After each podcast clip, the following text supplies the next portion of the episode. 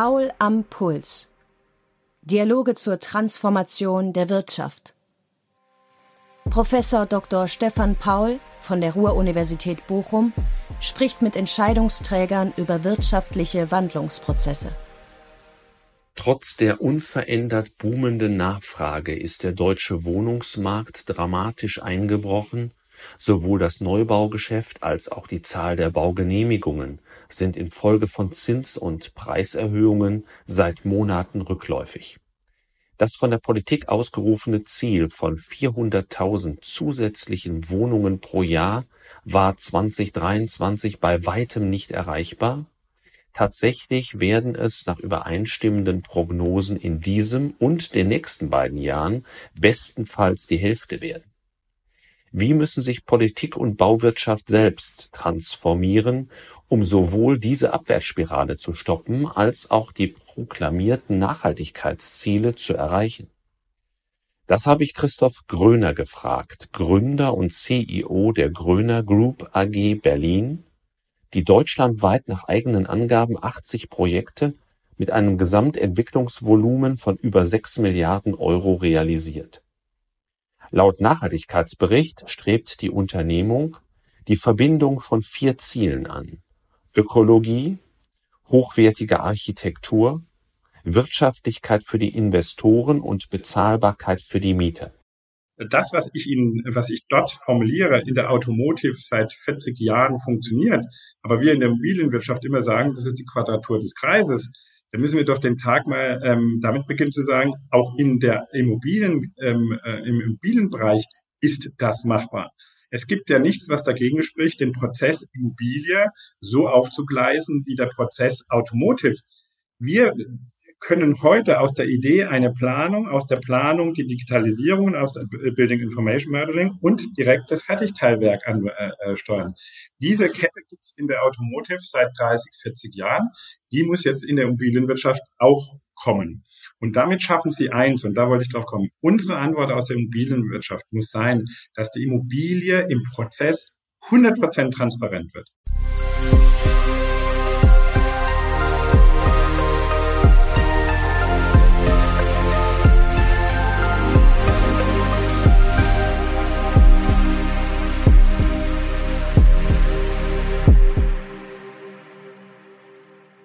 Ja, lieber Herr Gröner, herzlich willkommen zu Paul am Puls. Freue mich, dass wir heute miteinander sprechen können. Im Mittelpunkt unseres Podcasts stehen ja langfristige wirtschaftliche Wandlungsprozesse und ich würde mich mit Ihnen gerne unterhalten über die Lage auf dem deutschen Wohnungsmarkt und auch notwendige Veränderungen. Im Sommer diesen Jahres war Rolf Buch bei uns, CEO von Vonovia, und er hat gesagt, Zitat, die Wohnungsnot eskaliert. Ähm, wenn man jetzt die Nachfrage als boomend bezeichnet, ist es wahrscheinlich noch untertrieben auf der einen Seite. Und auf der anderen Seite ist die Zahl der Neubauprojekte regelrecht eingebrochen.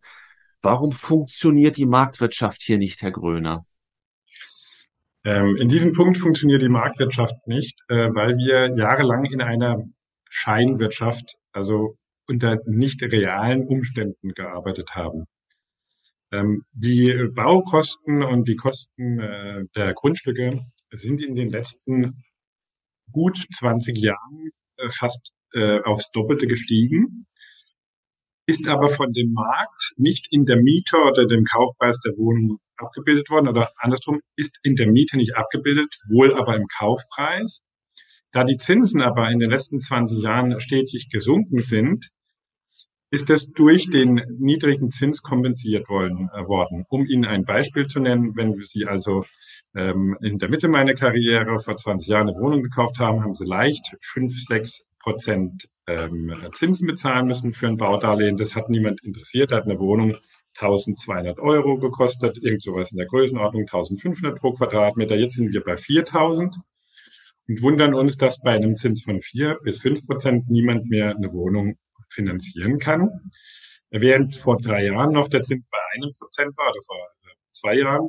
Und sozusagen dieser Preisauftrieb und äh, Zunahme durch den niedrigen Zins kompensiert wurde. Und das ist dann auch so am, Mietmarkt abgebildet worden, da die Investoren günstigere Zinsen haben konnten oder die Käufer, Kapitalanleger, ist quasi in einem, in einem Zinsumfeld äh, von 0 bis 2 Prozent diese Verdoppelung des Kaufpreises quasi aufgefangen worden. Und jetzt haben wir sozusagen einen natürlichen Zins. Und jetzt wird plötzlich klar, aha, die Grundstücke haben sich im Preis verdoppelt, das Bauen ist doppelt so teuer geworden, äh, jetzt kann man es nicht mehr bezahlen. Nichts anderes passiert, wir haben quasi eine Scheinwelt gehabt.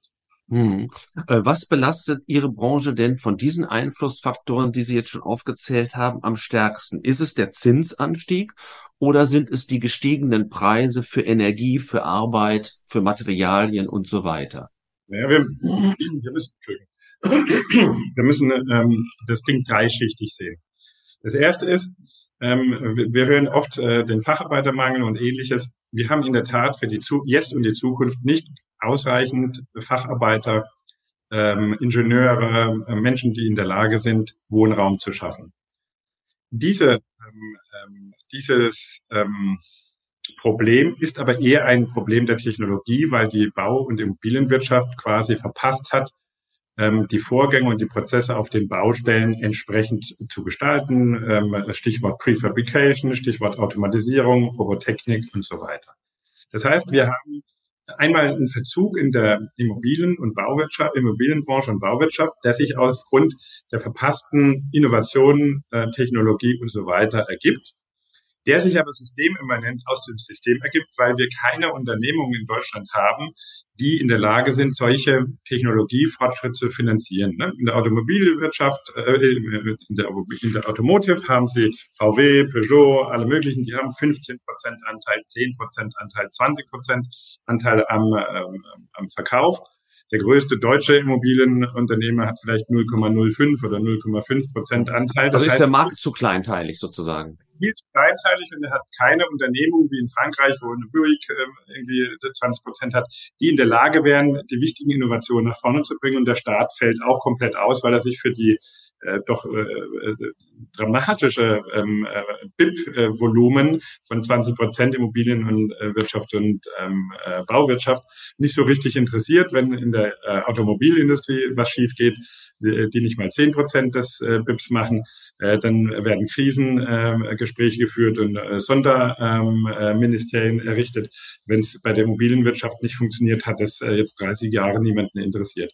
Es ging ja allen gut, ähm, es ist gebaut worden und äh, insofern gab es ähm, sichtbarerweise niemand, der sich damit beschäftigt hat. Tatsächlich haben wir hier den Anschluss verpasst.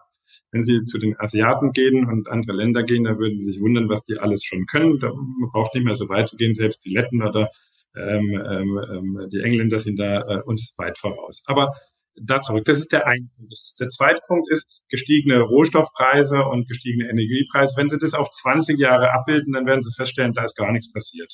Die sind um 2,5 Prozent im Jahr gestiegen.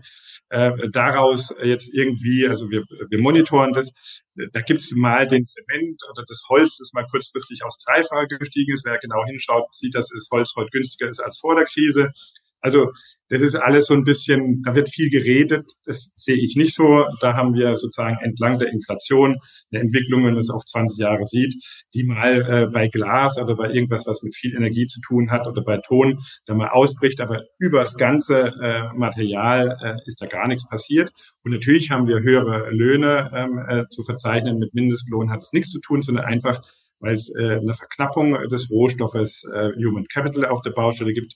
Und wenn Sie gute Fachleute haben wollen, kostet es Geld. Oder Punkt, wenn Sie Menschen haben wollen, die Arbeiten verrichten, die kein Mensch mehr verrichtet, also irgendwelche Säcke durch die Gegend tragen oder äh, irgendwelche Schwerstarbeit zu machen, ist klar, äh, das wird immer weniger, die Bereitschaft. Ähm, und äh, die Osteuropäer gehen uns auch irgendwann mal aus. Ähm, die wollen irgendwann auch nicht mehr da 2000 oder 5000 Kilometer von zu Hause hier arbeiten. Das heißt, hier haben wir eine Verknappung, aber wir haben keinen Grund, der rechtfertigt, dass irgendwie die äh, Immobilienkrise oder Immobilien in der Phase sind, wie sie sind. Ich äh, führe tatsächlich das darauf zurück.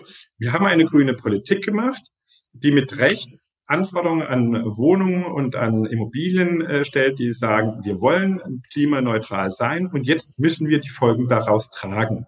Und äh, ich halte auch nichts davon, hinzugehen zu sagen, oh, wir machen es jetzt wieder einfacher, ähm, ähm, das wird dann alles günstiger. Das stimmt nicht. Das ist auch jetzt eine Fantasie. Ich habe vier Kinder, ich möchte, dass CO2-Neutralität in der Zukunft aus dem äh, Immobilien- und äh, Bausektor kommt. Das müssen wir schaffen. Das heißt, äh, da rückwärtsgewandt äh, zu gehen, äh, bringt nichts. Was wir sicher machen können, ist entbürokratisieren. Was wir sicher machen müssen, ist ab und zu auf die äh, äh, letzten zwei Zentimeter Dämmung äh, verzichten und die energetische Zusammensetzung des gesamten Hauses berücksichtigen. Also wie viel braucht ein Haus Energie und nicht, wie viel Dämmung muss ich draufkleben. Da sind wir Deutschen leider oft irgendwie so detailverliebt und da glaubt die Politik oder irgendeine Verwaltung dem Unternehmer äh, vorschreiben zu müssen, ob er jetzt 22 Zentimeter Dämmung oder 18 Zentimeter Dämmung nehmen, ist das Quatsch.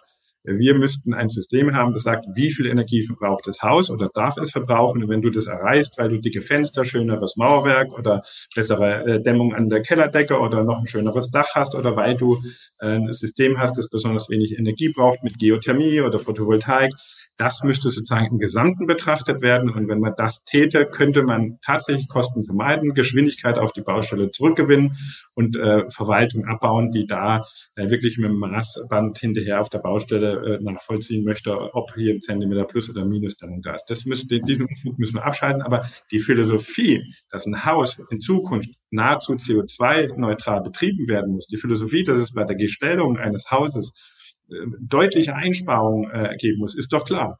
Die Immobilie macht etwa 33 Prozent des CO2-Verbrauchs in Deutschland aus und wir weltweit zwei Prozent.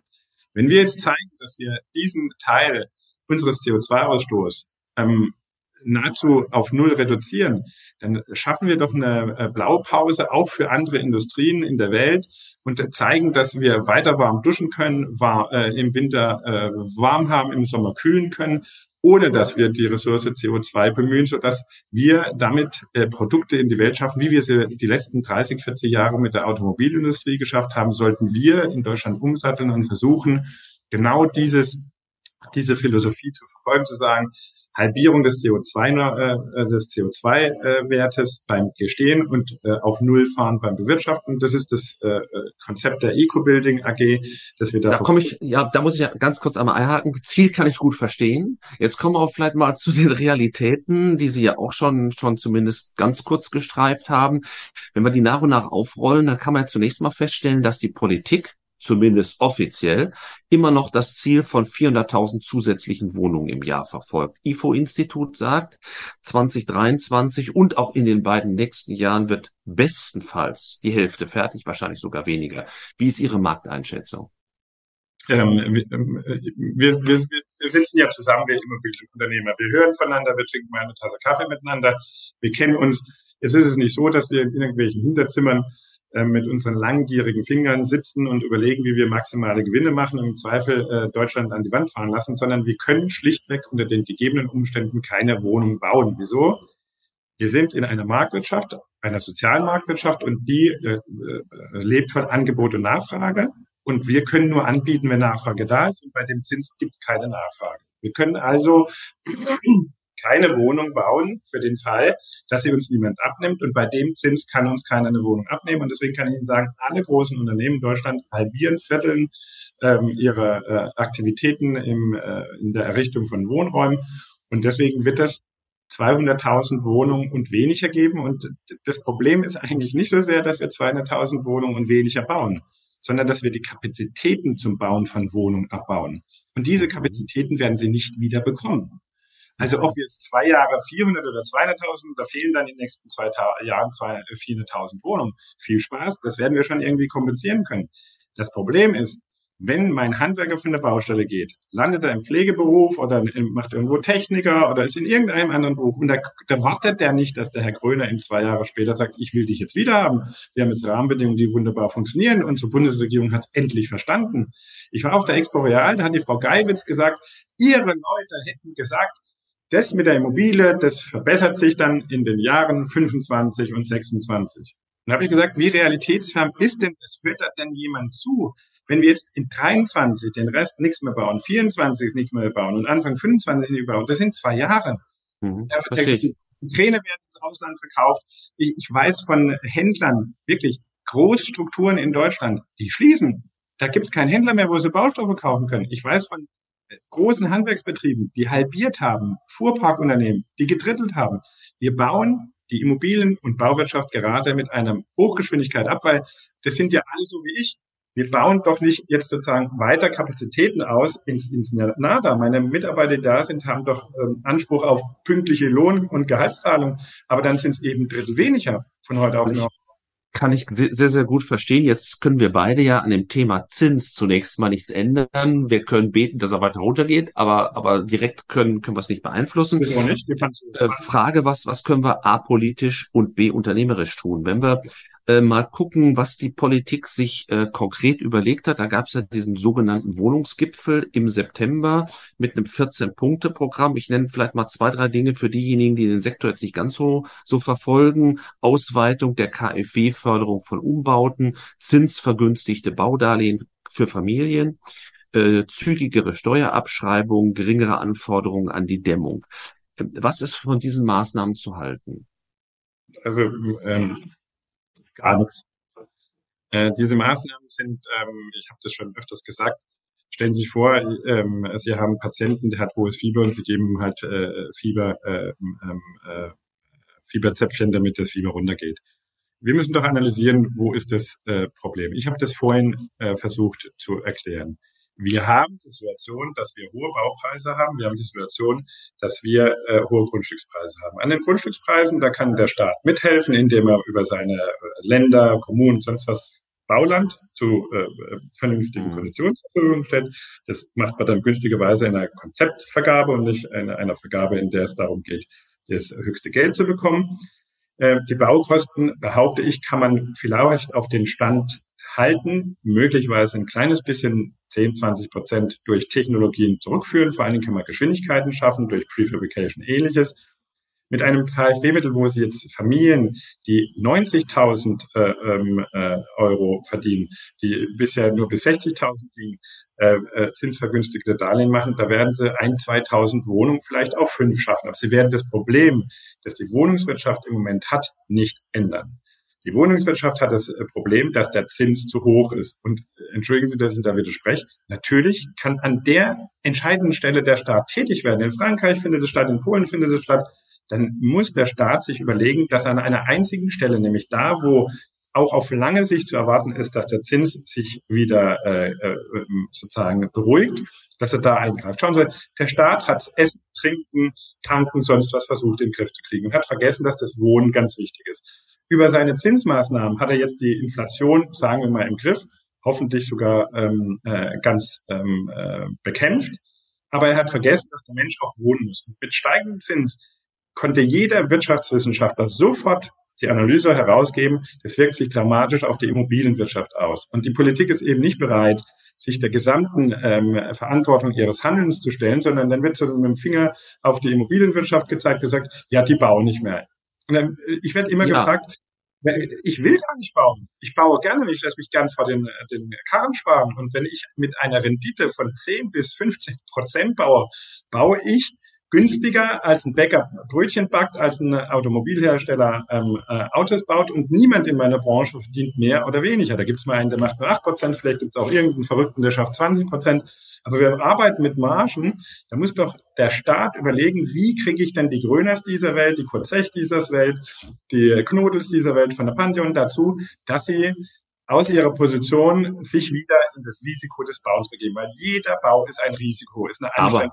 Aber Herr Gröner, dann, dann geht Ihr Appell, wenn ich das so, so sagen darf, nicht an die Politik, sondern an die Notenbank, die ja äh, zum Glück auch unabhängig ist vom Staat. Äh, und äh, die könnte einiges tun, den Zins zu senken. Der Staat kann es ja aus guten Gründen nicht tun.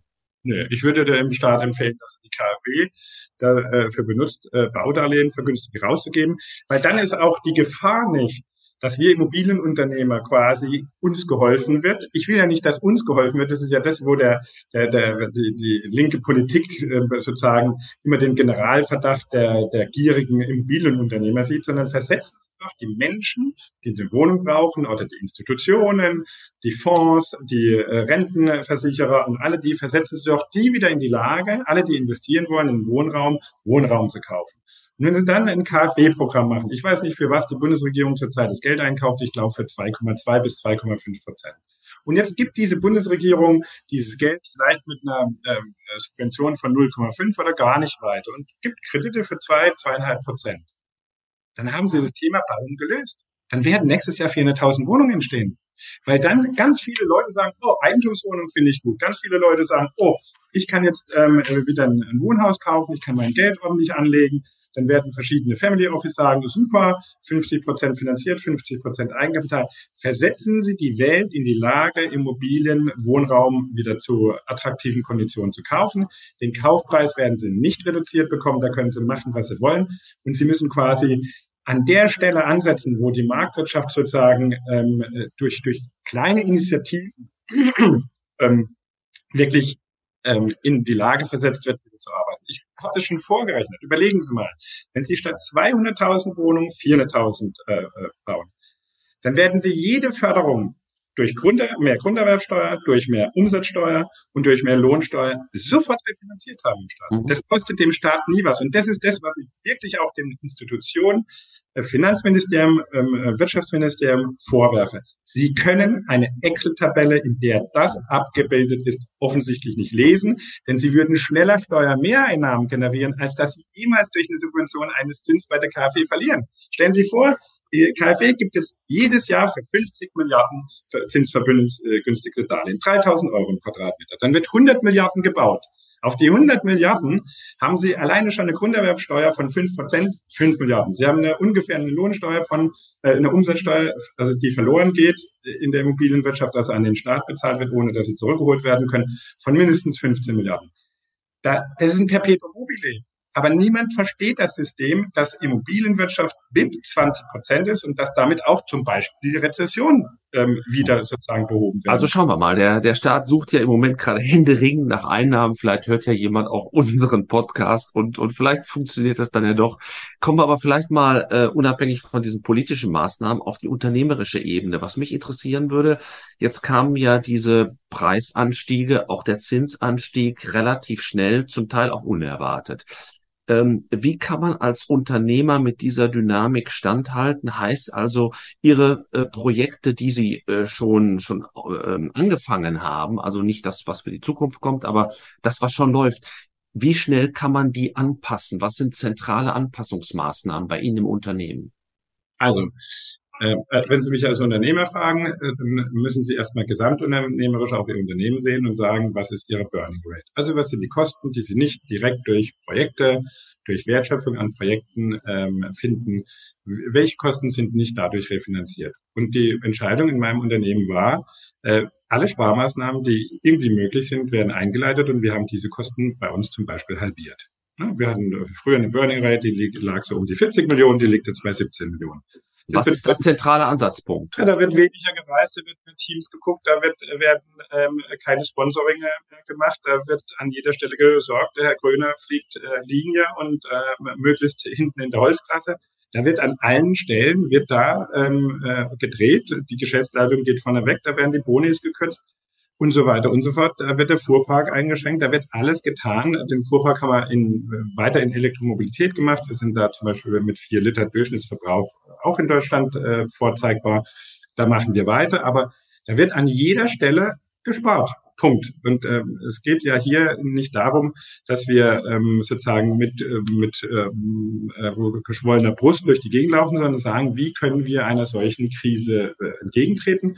Äh, wir haben Baustellen stillgelegt, wo, die, die, wir begonnen haben, haben gesagt, wir bauen erst weiter, wenn wir gewisse Verkaufserfolge äh, dort haben, ähm, um unsere Liquidität zu äh, sparen. Wir haben verschiedene Projekte ungebaut verkauft, Grundstücke sozusagen weiterverkauft, die Komplexität des Unternehmens reduziert, um dort mit allen Möglichkeiten ähm, des Unternehmens zu stützen. Also da wird an jeder Stelle gearbeitet, gefeilt ähm, und ähm, dafür gesorgt, dass die Mitarbeiter und Mitarbeiterinnen in meinem Unternehmen die Sicherheit haben, dass sie auch nächstes Jahr noch einen Job haben.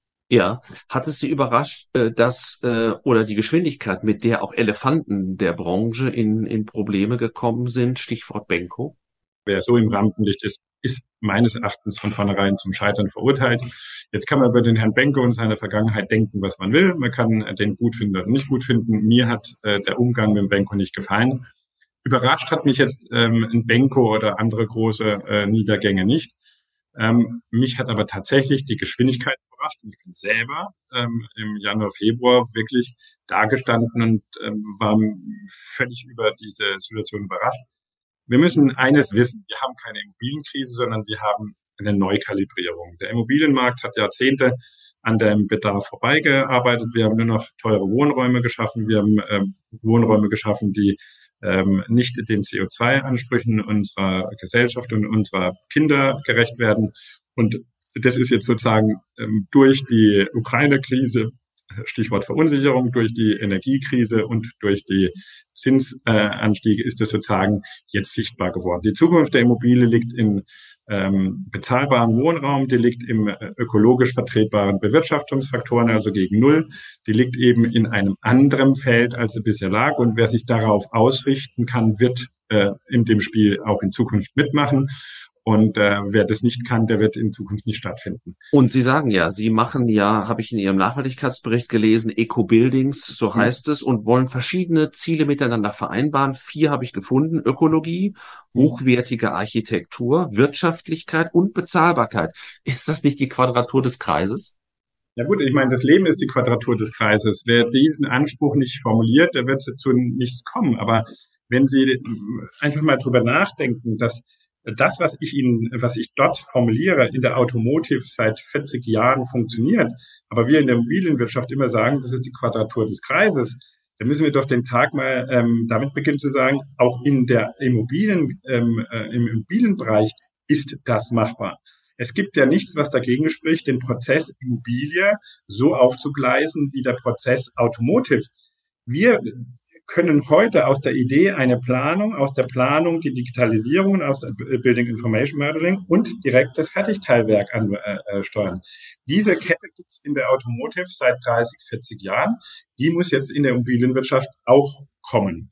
Und damit schaffen sie eins, und da wollte ich drauf kommen. Unsere Antwort aus der Immobilienwirtschaft muss sein, dass die Immobilie im Prozess 100% transparent wird. Das heißt, dass der Finanzierer, der Fonds, derjenige, der von uns eine Immobilie abnimmt, an jeder Stelle weiß, das Grundstück wird gekauft, das Baurecht wird geschaffen, das äh, Projekt wird äh, gebaut, es wird vermietet. Dieser Prozess ist zu 100% A digitalisierbar und auch vorab vollständig abschätzbar und äh, äh, kalkulierbar abzubilden. Wenn Sie das haben, haben Sie in der Finanzierung wieder mehr Sicherheit, dann haben Sie günstige Finanzierungsbedingungen, dann haben Sie auch die Möglichkeit, viele, viele Kosten ähm, zu vermeiden. Äh, ich gehe davon aus, dass alleine das doppelt gebaute, das, äh, da gibt es äh, führende Institute in Deutschland, die sagen, zehn Prozent allen Bauens wird doppelt gemacht. Die Badewanne ist falsch bestellt, die wird die Treppe rauf runter äh, getragen, die Fliese passt nicht, der Sandhaufen vom Haus wird viermal hin und her geschippelt, die Trockenbauplatten stehen im Regen. Wenn Sie das alles machen in einem vernünftigen Prozess, mit Vorfertigung, dass wir, wir es tun, in Zukunft 75 äh, Prozent der Teile auf die Baustelle, ob Schächte, ob Innenwände, ob Wände, ob Fenster, ob Dächer und so weiter, wenn das 75 Prozent vorgefertigt auf die Baustelle kommt, dann haben Sie sozusagen den Faktor Mensch möglichst ausgeschlossen. Und Sie haben vor allen Dingen eines, wir haben die Menschen nicht mehr für die Zukunft für 400.000 Wohnungen. Wir müssen ins Prefabrication gehen. Das heißt, das, was Sie dort lesen, ist ganz sicher die Zukunft. Wie viel Teilhabe wir an dieser Zukunft haben, das, diese vier Punkte, die Sie genannt haben, das ist mein unternehmerisches Talent und es wird sich zeigen, wie viel ich davon habe. Das, was wir geschrieben haben, das Idee, Planung, Prefabrication, Bau, Abwicklung, müssen, braucht man kein Zauberkünstler zu sein und man muss auch kein Pharisäer sein. Das wird in fünf bis zehn Jahren ähm, eben äh, äh, State of the Art sein und entweder machen es die Amis bei uns oder die äh, Chinesen haben es inzwischen eingeführt oder wir blöden Mitteleuropäer schaffen es am Schluss noch womöglich selber. Also Transparenz, Vorfertigung, auch und das kann man gut nachvollziehen, dass das die Kosten senkt. Ich würde ganz gern auf die Stellschraube oder auf das Ziel hochwertige Architektur nochmal kommen. Äh, weil unser Bundeskanzler ja auch gesagt hat, äh, was wir brauchten, wären nochmal so etwa 20 Vorstädte in, äh, in großen Cities, wo der Wohnungsbedarf am größten ist. Wenn ich so schaue auf das, was in den Vorstädten gerade auch seriell in den 70er Jahren gebaut wurde, dann würden wir es heute zumindest als Horror bezeichnen. Also wie kriegt man sozusagen einerseits diese Standardisierung, die das ja ist, die Sie auch einfordern, mit hochwertiger Architektur zusammen? Wenn Sie zuschauen würden, wie unsere äh, BIM-Manager Fassaden bauen, ähm, da wird in einer Nacht eine komplette Fassade vollständig äh, geplant mit Rechnerkapazitäten, die in dem Fertigteilwerk Mass Customization individuell angefertigt werden kann. Das heißt, die serielle Produktion von Fassaden, zum Beispiel in der städtischen Architektur, widerspricht überhaupt nicht ähm, dem seriellen oder eben dem der Vorfertigung. Wir müssen nicht an die Plattenbauten und an die Vorstädte der letzten Jahrhunderte denken. Wir können heute, wie es auch die Automotive macht, tausend verschiedene Golf von einem Band laufen lassen. Viertürer, Zweitürer, blau, grün, hohes Heck, Hinterheck, sonst was Heck, völlig. Wir, da wird es Standardisierungsgeschichten geben. Das heißt, es gibt nicht mehr jedes Fenstermaß. Es gibt ein Fenster mit Meterbreite, 1,10 Breite, 1,20 Breite. Aber die Individualität, hochwertige ähm, äh, Architektur steht nicht im Widerspruch mit der seriellen Fertigung. Fliegen Sie mit mir mit dem Hubschrauber Berlin, Hamburg, München. Und lassen Sie uns mit rotem Spray äh, in, auf eine Karte eintragen, wo überall freie, verdichtbare Baufelder sind. Ich baue Ihnen hier in Berlin mit der Autobahnüberdeckung sofort 100.000 Wohnungen. Ich habe das Projekt angegangen, Frau Jarasch wollte nicht mit mir reden, der, der damalige Bürgermeister hatte keine Zeit. Und jede Stadt hat diese Potenziale. Irgendwelche äh, alten Bahnhöfe, irgendwelche Gleisnetze, irgendwelche sonst was. In allen Städten haben wir ausreichend Potenziale der Verdichtung. Und Verdichtung hat in einer Stadt stattzufinden. Und vor der Stadt sollte man möglichst viel entsiegeln und der Natur zurückgeben. Es ist aus meiner Sicht wirklich nicht böse sein, dummes Zeug, jetzt irgendwo neue äh, äh, Städte zu entwickeln, anstatt das, was wir an, an wirklich als Schatz haben und was ja auch die Zukunft sein muss, die muss doch sein, dass unsere Städte zukunftsfähig gestaltet werden. Die muss doch sein, dass wir in Städten Verdichtung machen. Und am Ende des Tages muss doch so sein, dass ich 100.000 Wohnungen auf dem bereits vorhandenen ähm, äh, Flächen in Berlin baue und trotzdem entsiegelt habe. Das muss doch das Ziel sein. Ich muss das doch fertigbringen und das ist möglich und das ist keine Quadratur des Kreises.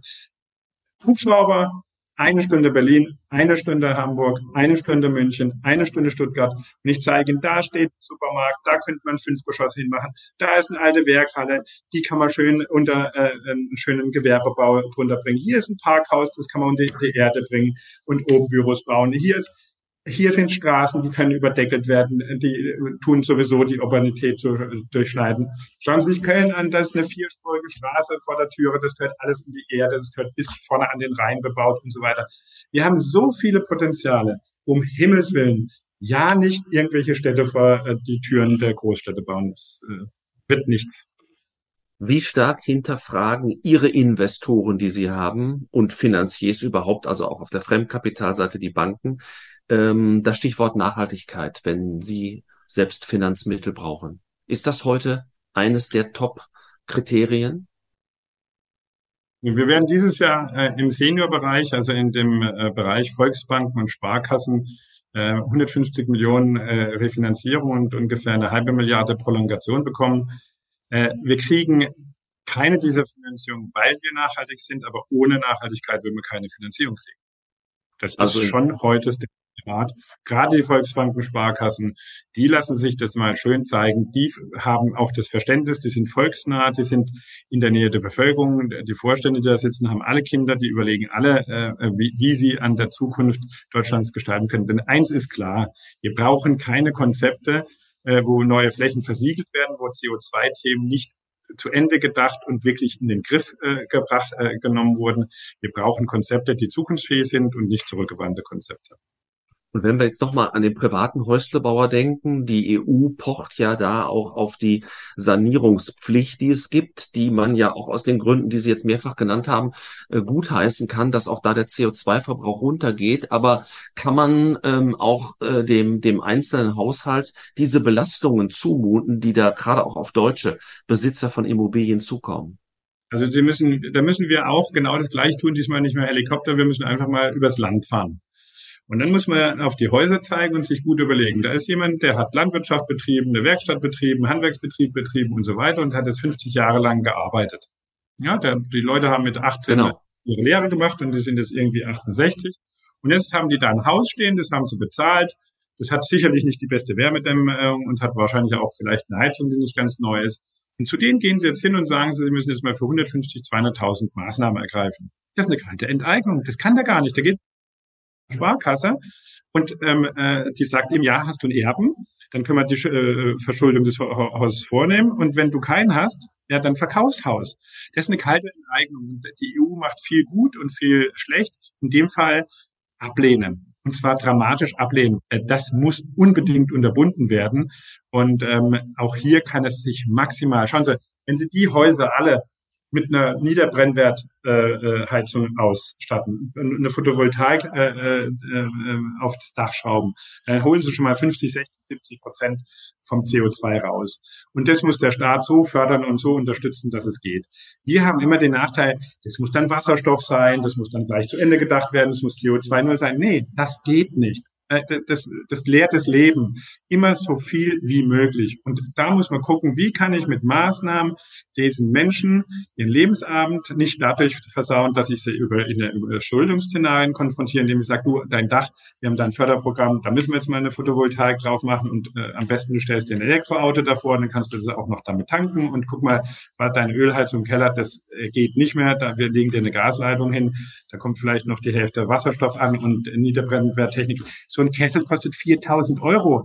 Eine Luftwärmepumpe kostet halt 18.000. Ich meine, da muss man wirklich mal überlegen. Und wir haben den Strom nicht. Also hier muss mit Sachverstand und nicht mit, ähm, ich lese viel UDAC, ähm, da muss der Städter mal lernen, dass das Land mehr eigene äh, Einwohner hat als die Stadt.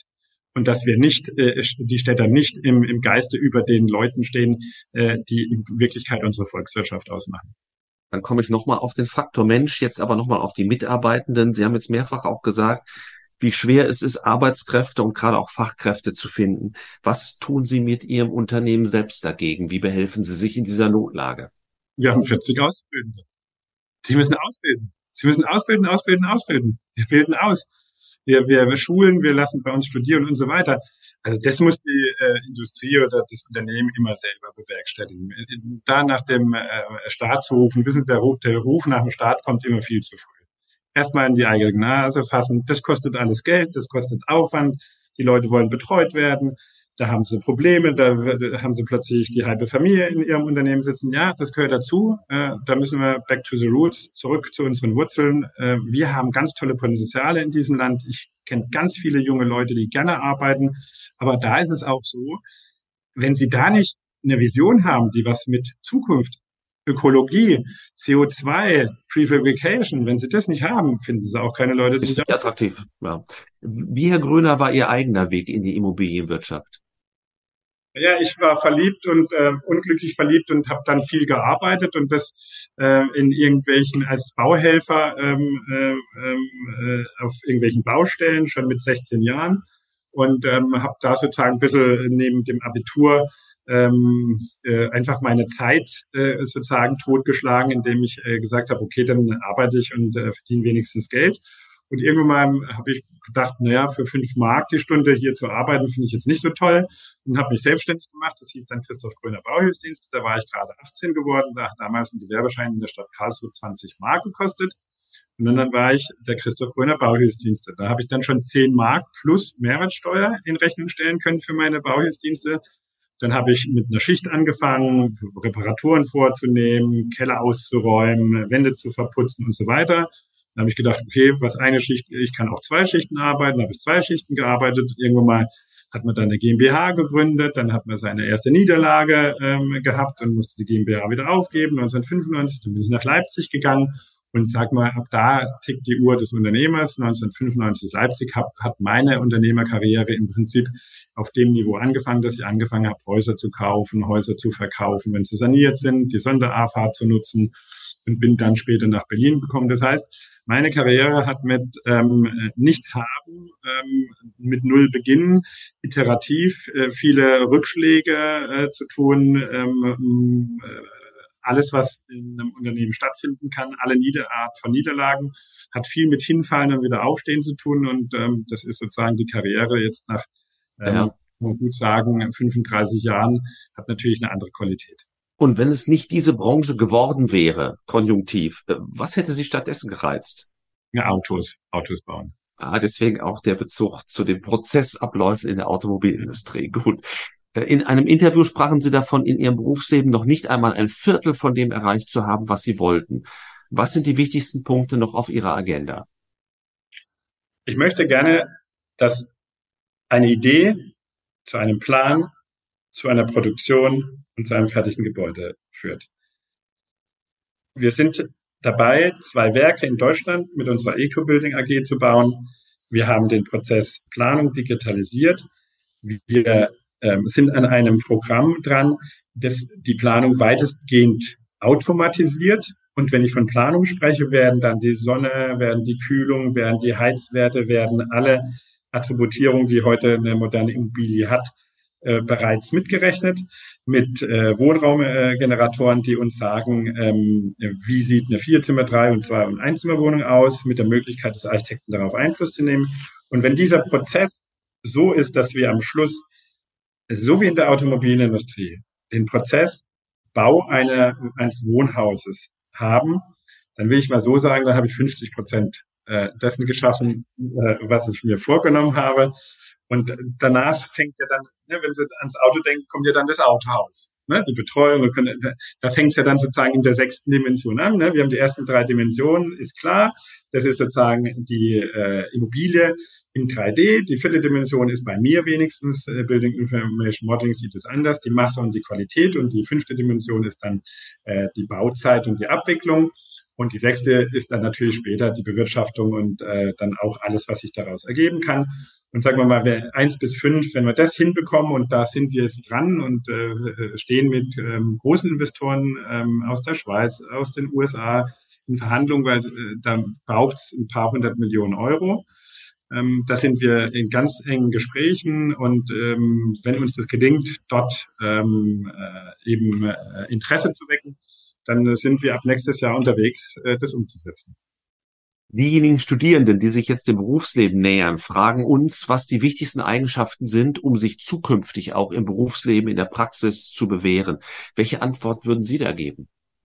Alles, was Sie tun in äh, der Zukunft, wird etwas mit Digitalisierungsprozessen und IT zu tun haben. Deswegen rate ich nicht jedem, äh, jetzt ein Digitalisierungsspezialist zu werden oder einen Beruf der IT zu studieren, aber Kenntnis davon zu haben, eine Ahnung davon zu haben. Da zu schauen, wo in meinem Beruf werde ich Schreiner, dann muss ich gucken, wie geht die CNC-Fräse und wie kann die angesteuert werden und wie kann diese Fräse auch von Computerprogrammen auch bedient werden. Das muss ich dann können und wissen, weil ich kann noch so ein guter Schreiner sein und eine Pfeile äh, nutzen, wenn ich diese Prozesse nicht kann. Wenn ich also Elektrotechnik studiere und äh, Kabel verlege, dann muss ich den Digitalisierungsprozess der Planung von Kabel verlegen und so haben. Also ich muss diesen Bereich IT und Digitalisierung 100 Prozent mitnehmen, ohne ihn selber, sage ich mal, professionell zu beherrschen.